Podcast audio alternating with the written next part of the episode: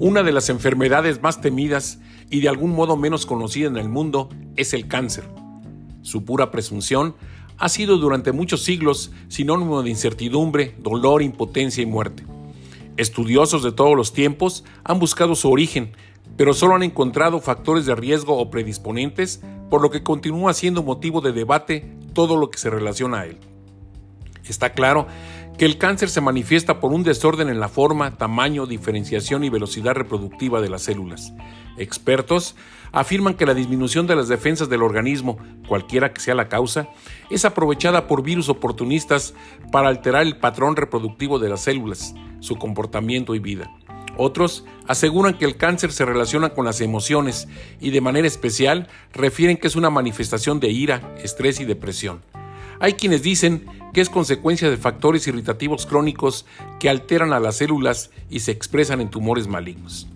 Por supuesto que el tipo de alimentación, ácida o alcalina, consumo de tabaco, ingesta de cierto tipo de hormonas, alimentos procesados, exposición a elementos de radioactividad y drogas tóxicas contribuyen a su llegada e instalación en el organismo. No se puede negar la importancia que significa la herencia genética de esta enfermedad, por lo que quienes tienen algún antecedente familiar deberán ser cuidadosos y estar atentos a cualquier manifestación para detectarle a tiempo. A esto se le denomina factores de riesgo, que si bien no son absolutos, sí suelen tener importancia como antecedente de esta enfermedad. De ahí, hay quien presume que ha fumado a lo largo de toda su vida sin ninguna manifestación de cáncer, en tanto a otros que lo padecen en los pulmones jamás han fumado.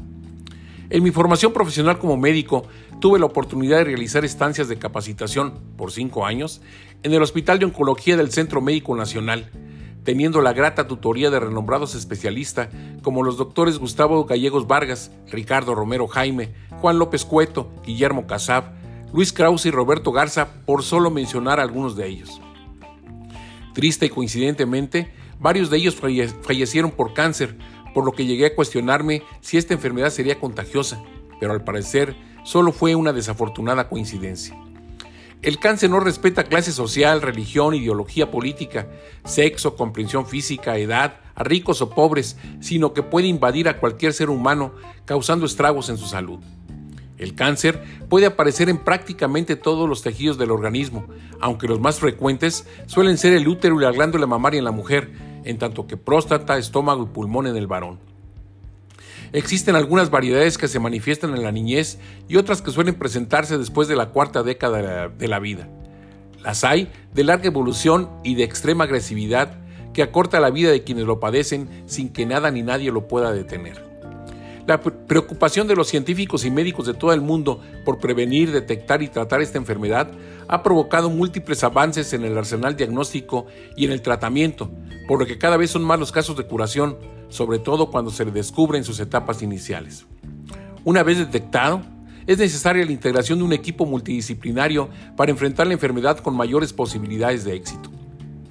La experiencia y conocimientos del cirujano, el radioterapeuta, oncólogo clínico, patólogo, nutriólogo, internista, psicólogo y demás especialistas involucrados deberán ponerse al servicio del paciente con liderazgo, ética y amor al prójimo, sin protagonismos ni egos extremos, ya que lo primordial es lograr derrotar en lo posible al cáncer. Por supuesto, la comunicación con Dios cualquiera que sea el concepto de él para el paciente y los médicos tratantes, es muy importante, ya que brinda consuelo, compañía y esperanza. Siempre va a tenerse presente que existen enfermos y no enfermedades, lo que significa que cada persona es única, por lo que siempre se deberá actuar con responsabilidad y durante toda la vida en la aplicación de medidas preventivas y de diagnóstico temprano, para evitar padecer las consecuencias de esta mortífera patología. Jamás pensar, a mí no me puede pasar, Hacerlo podría costar la vida. Con todo mi cariño, dedico estas líneas a mi amada hermana Perita. Soy Rogelio Díaz Ortiz. Hasta la próxima semana.